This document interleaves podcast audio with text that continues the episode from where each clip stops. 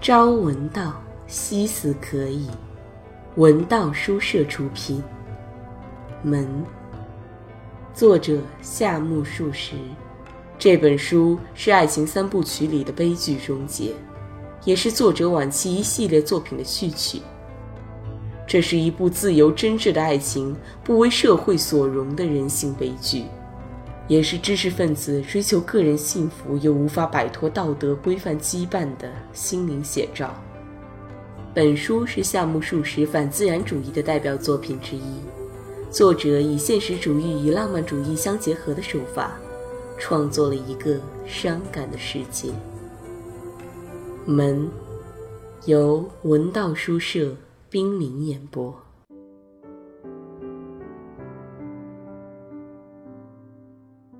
佐伯神母和安之助后来再也没到宗助家来过。宗助是本来就无暇到屈丁去，而且也没有那种兴致。虽说是至亲，却像是生活在两个世界上的人一样，毫无干系。只有小六不同。好像是时常去佐伯家坐坐的，但也没有走动的太频繁，而且每次回来也从来不同阿米谈一谈神母家的情况。阿米疑心小六的这种做法是有意的，但想到自己既然同佐伯家没有什么大的利害关系，听不到神母家的消息反而是求之不得的事呢。然而。阿米还是能不时从小六、宗助兄弟俩的谈话中听得一些佐伯家的情况。大概在一个星期之前，小六告诉哥哥，安之助又在苦心钻研一项新发明的应用事宜，不用油墨就可印制出鲜明的印刷品来，使人一听就觉得那是一种极可贵的工艺。不过阿米觉得。这种事同自己毫不相干，而且听了也不知所云，便照例默不作声。而宗助毕竟是个男子，听后不免打动了好奇心，要追根究底地问问：不用油墨怎么能印制出东西来呢？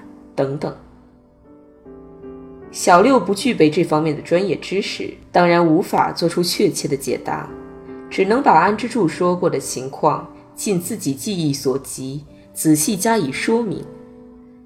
这一印刷术是英国进来的新发明，归根到底，无非是利用电的功能，把一个电极与铅字连在一起，把另一个电极与纸相接，只要把纸压到铅字上，立即印制出来了。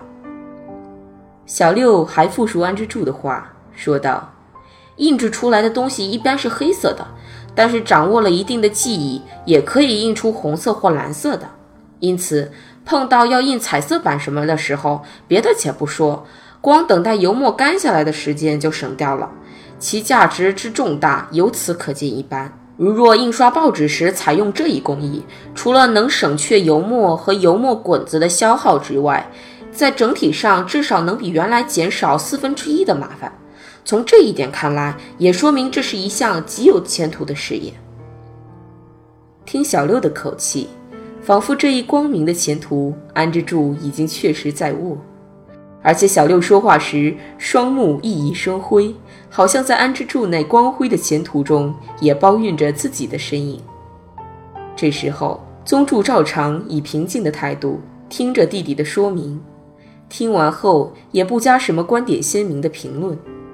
宗助认为，这种发明实际上是实乎虚乎，反正在最后行事时才见分晓。现在是说不出该赞成还是该反对。那么，捕监鱼的事已经作罢论了。迄今为止没有吭声的阿米开始搭腔，倒也不是作罢论，说是因为费用太大，纵然可以获利，也没有人肯干。小六回答：“这小六的口吻好像多少是代表安之助的利害关系似的。”接下来，三个人又交谈了一会儿，最后宗助说道：“不论做什么事，毕竟不可能那么一帆风顺。”阿米接口道：“像板井先生那样有金钱能逍遥自在，才是最大的乐事呢。”听了阿米的这番话后，小六便回到自己屋里去了。有关左伯家的情况，宗助夫妇只有在这种情况下断断续续地了解一些，舍此之外，两家人都在互不相闻中过着日子。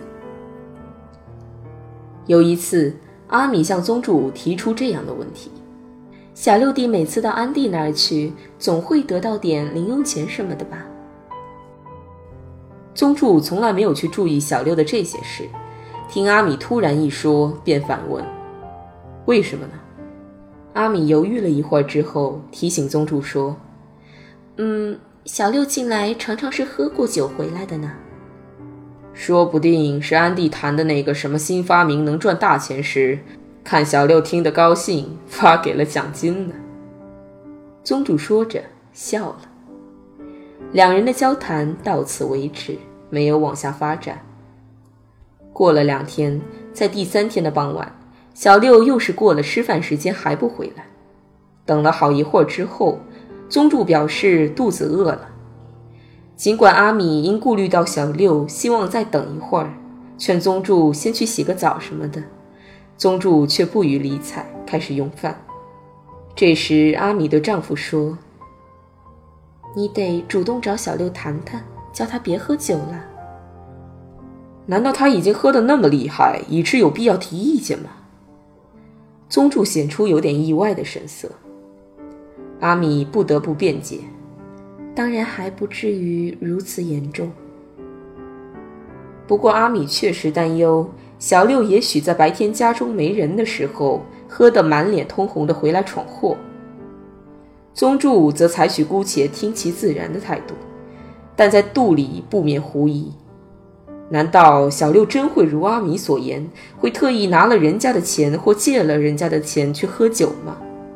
他平时是不怎么爱喝的呢。不知不觉中已近岁暮了，黑夜降临，仿佛即将占领整个世界。天天刮着大风，听听这种风声，就令人感到生活中充斥着阴郁的节奏。小六无论如何忍受不了关在六铺席房里过上一天的日子了。他越是想安静下来，脑子里越是憋得难受。他也不愿意到吃饭间去与嫂子交谈。只好出去到朋友家里转上一圈。朋友起先照常接待他，一起谈谈年轻学生感兴趣的事。但是这一类话题谈光了，小六还是去，朋友便暗下嘀咕：这小六是因为过得无聊才来访友，反复谈这些老话的呀。于是朋友偶尔有意暗示自己连学校的功课都忙不过来，哪有时间奉陪闲聊。小六受到如此怠慢，自然极不高兴。但是待在家中的话，又简直读不进书，也无法静心思考问题。总而言之，像他这样的青年人，正是应该好好用功、力求向上的时候。奈何内心的混乱和外在的制约，终使他落得个寸步难行。然而，在冷雨横扫的时候，或在化雪季节，道路极其泥泞的时候，鉴于衣服一定要被淋湿，以及非要把袜套上的泥巴弄干是很麻烦的事，小六也就不得不酌量情况待在家里。在这种日子里，小六显得无所措手足，不时走出六铺席房间，到火盆旁边，没精打采地坐下来，蓄水饮茶。这时阿米也在场的话，就免不了互叙几句家常。小六弟爱喝酒。阿米曾这么询问过小六。新年马上就到了，我说你可以吃多少年糕羹？阿米也这么询问过小六。随着这种情况的屡屡出现，两人的关系也就渐渐的亲近起来。后来，小六会主动的求助阿米。嫂子，请你帮帮忙，把这儿缝一缝。于是，阿米接过碎白条纹布的外套，缝补袖口处的破绽。小六坐在旁边干等，眼睛瞅着阿米的手指。对方若是自己的丈夫，阿米就会绝不吭声，一个劲儿的运针。这已成了他的习惯。但是坐在面前的是小六，他就不能按照那习惯行事了，这也是他的习性。所以这种时候，阿米就努力找话讲。在交谈中，小六常常露出对自己的前途感到不胜忧虑的情绪。哦，小六弟，你还年轻着嘛，不论做什么，正是刚刚开始呢。你跟你哥哥不同，不必那么悲观。阿米这么安慰过小六两次，第三次，阿米是这么问小六的：“安弟是否担保明年一定设法安置你呀？”小六听后显出恐怕靠不住的神情，说道：“哦，安兄的计划嘛，看来仅仅是他的如意算盘。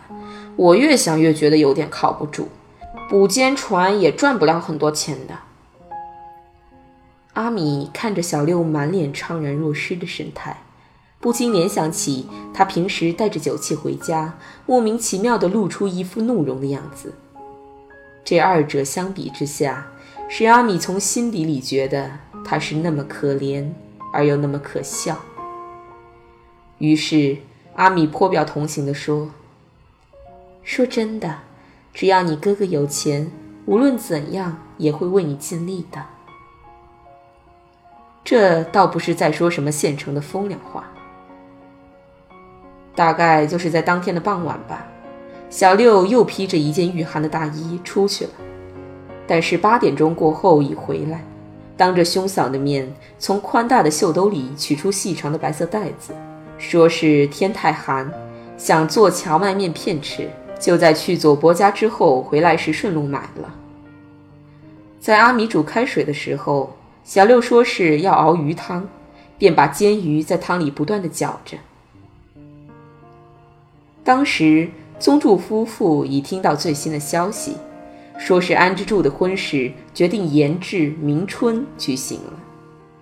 这桩亲事是在安之助毕业不久提起的，在小六从房州回来，神母拒绝资助学费的那个时候，亲家正在积极商谈。由于没接到正式的通知，宗助根本不知道究竟是什么时候谈起的。他只是从常去左伯家而有所风闻的小六的话里，估计年内可能正式举行婚礼。此外，他还从小六嘴里获悉女方的家长是某公司的人员，生活是宽裕的，姑娘本人是女学馆的学生，弟兄很多。此外就无所知了。姑娘的相貌也只有小六从照片上看到过。长得很漂亮吗？阿米问过这样的话。哦，是很漂亮呢。小六这么回答过。这天晚上，在弄荞麦面吃的整个过程中，为什么不在年底前正式完婚？这一点变成了三个人的话题。阿米臆测。那是没有找到吉利日子的缘故。宗助则认为是日子太逼促的缘故。唯有小六持不同观点，说出了一番平时没有过的、前所未有的、深于世故的话来。我看还是经济上来不及的缘故吧。不论怎么说，对方总是很体面的人家，神母这方面也不能那么草率了事了吧。